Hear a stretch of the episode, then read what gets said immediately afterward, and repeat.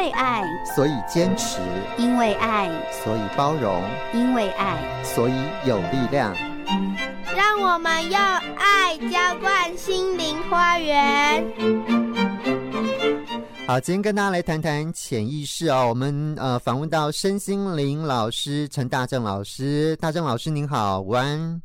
呃，季谦，各位呃，金管的听众朋友，大家好。好，我们接下来跟大家谈一谈，要怎么样跟潜意识对话啊？那我们先来了解一下，什么是潜意识呢？老师？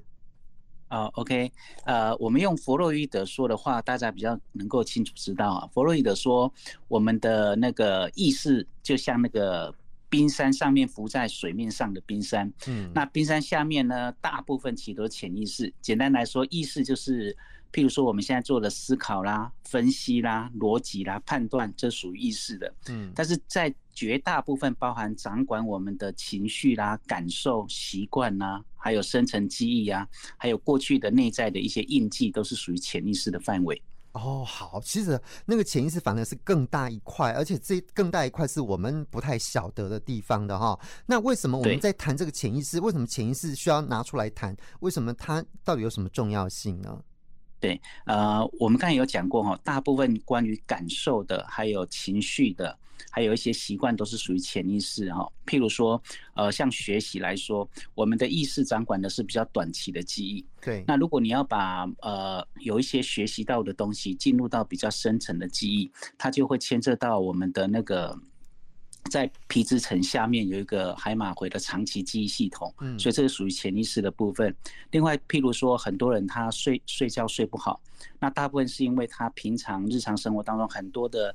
压力啦、焦虑啦，都压抑在我们的潜意识下面。那当睡觉的时候，因为意识层面是比较放松，所以潜意识那些焦虑就不断的涌上来。所以很多人他就是睡得很浅，或者一睡下去的时候就做了很多的梦，或者说会东想西想西想的，对，焦虑的部分一直涌上来。或者有一些人他。呃，平常在遇到一些比较困境的时候，他会感觉到莫名的呃恐惧或者呼吸困难，嗯、那他不晓得是什么原因。是啊、哦，那后来我们在探讨之后才发现到，原来这个跟他呃小时候那个幽闭恐惧、幽闭的恐惧有关，或者小时候呢，呃，在遇到压力的时候呢，都会被父父母责怪，所以外境就会刺激他潜意识以前很深的一些印印记。哦，所以潜意识的东西其实蛮多的哈。那譬如说，呃，我也常看到很多母亲如果在怀孕的时候有很很深的焦虑，那它就会影响呃孩子情绪的部分，或者呃。如果说妈妈在怀怀孩子的时候，曾经有想堕胎的一个观的一个想法，嗯，那很奇怪哦，这种恐惧就会深深影响孩子，这个在医学上是很难讲得通的，因为那时候孩子的那个皮质层的记忆并没有呃。那时候并没有成熟，以那个生理的角度来说很难解释，但是我们确实在临床上看到好多的经验，譬如说，呃，听众朋友，如果你有这样的一个经验呢，就是遇到生活当中比较重大的困境，不管是工作或家庭，那你突然会产生那种。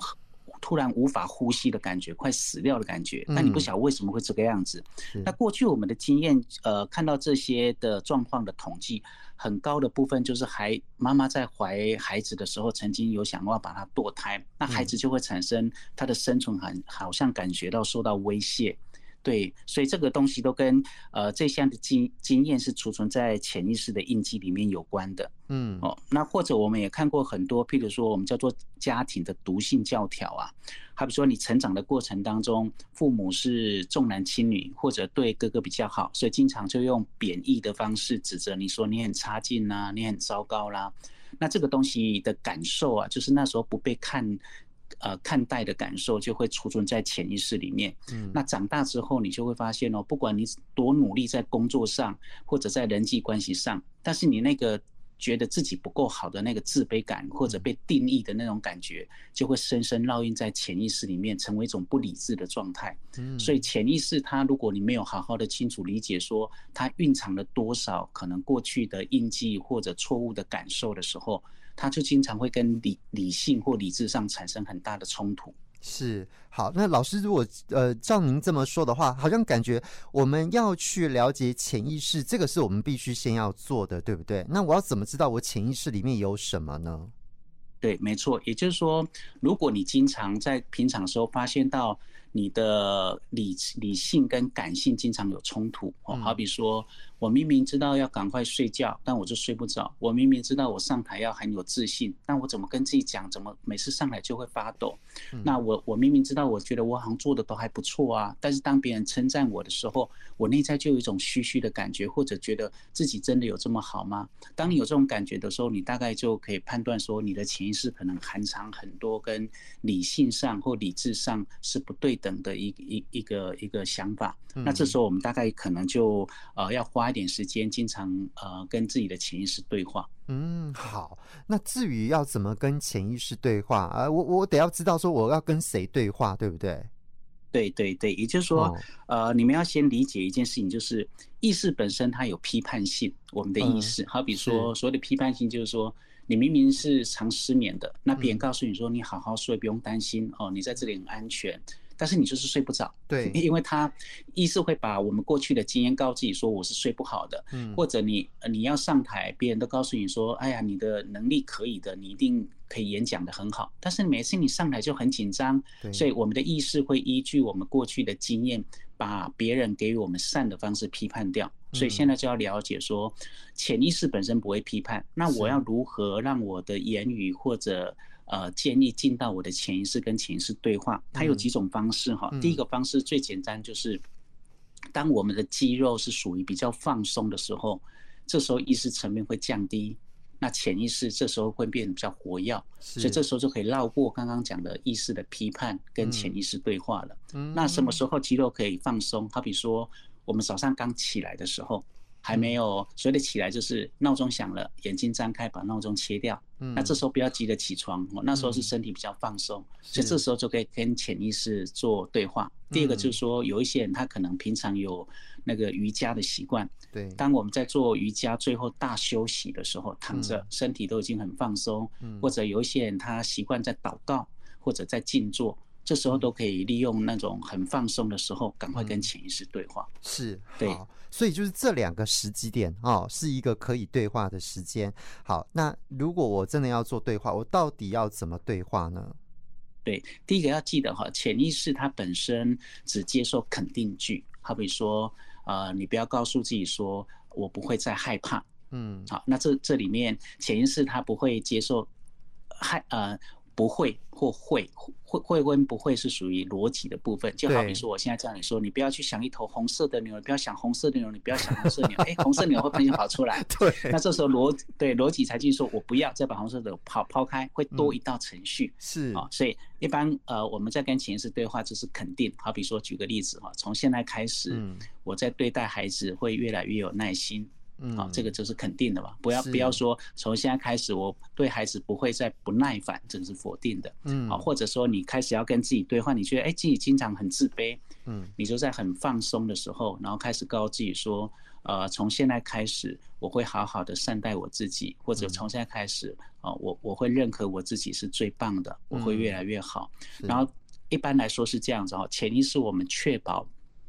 他可以接受到我们的讯息，所以一般在你放松、刚起床或者呃瑜伽完的时候，就至少要重复哦，重复十次左右的同样的语句。那语句不要太长啊，让潜意识可以很好的接受我们很肯定的语句。那很奇怪哦，当你做个两天到三天哦，最久不会超过三天，同样的语句，你确实会感觉到你的内在生出来。呃，对自己的看法会跟你的暗示是很有关系的。哦，哎，可是老师，我们怎么去意识到说，哎，真的好像讲了三天之后，好像真的我有这样开开始这种感觉了耶？对，我举个例子来说哈，呃，它基本上这种东西它不会像魔术一样，你的人生有大翻转，但是它一定会有小改变。哦，譬如说，你以前对孩子，呃，在跟孩子对话的时候，每次呃叫他功课十分钟他不会，你就开始生气或不耐烦。哎，那你就可以开始在很放松的时候，告诉你说，从今天开始，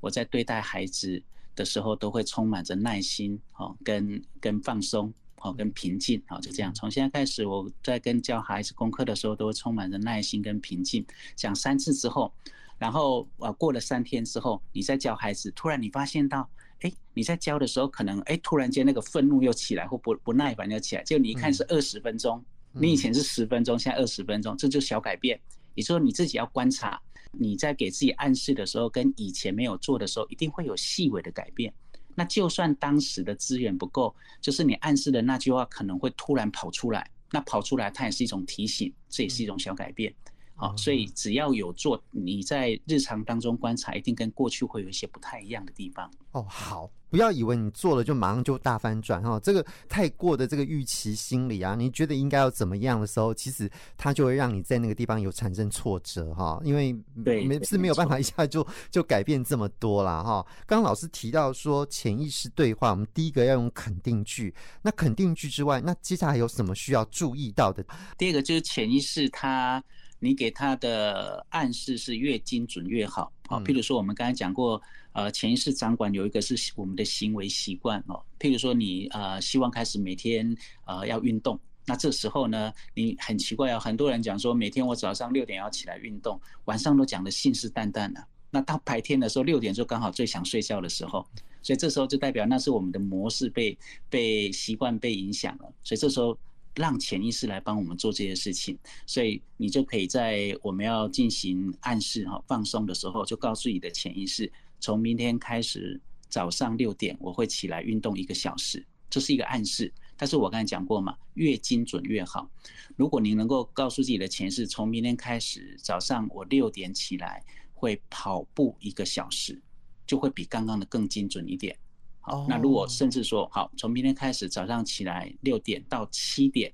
我会带在我们家附近的校园跑步一个小时，这样就更精准。也就是说，潜意识啊，它是很单纯的，你给他越精确的指令，那他接收的或他执执行的就会越越好。哎，老师，你这样讲好像有点像我们在那个电脑程式把它设定一样，就是那个电脑程式设定之后，它就按照你设定的这样输出这样。对，没错，没错。所以潜潜意识其实是很好操作，你只要知道哦，原来他有呃，他在上面的意识会批判，你只要绕过他放松，然后给他肯定啊、哦，然后重复哦，然后再来就是越精准越好。那基本上我们大概啊、呃，未来要帮助自己意识跟潜意识整合就很快了。是好，所以我这个就是我想问老师，就是说我们为什么需要跟潜意识对话？到底对我们来讲有什么好处？这样。对，因为我们大部分如果不不懂得潜意识，原来它掌控的那么多，特别是像我们的感受跟情绪啊，嗯，就就是如同我刚刚讲哦，就是经常意识跟潜意识经常会有冲突。明明我头脑觉得说，哎，我今这个月只要赚多少钱或多少业绩，我应该会很开心。就你去做了之后，发现怎么跟你的感受是不一样，因为潜意识不希望你那么劳累。所以，当你没有办法跟潜意识去理解他到底想什么的时候，有时候我们做的跟想的，跟到到最后结果的感受是有冲突的。嗯，对。所以整合之所以那么重要，原因就是你一定要了解说你的潜意识到底在想什么。那你能够随顺潜意识的想法，如果跟意识也愿意同意的时候，这时候做起来是最自在的。嗯，好，老师，那如果说我们一直都没有做这件事情，会变成什么样子呢？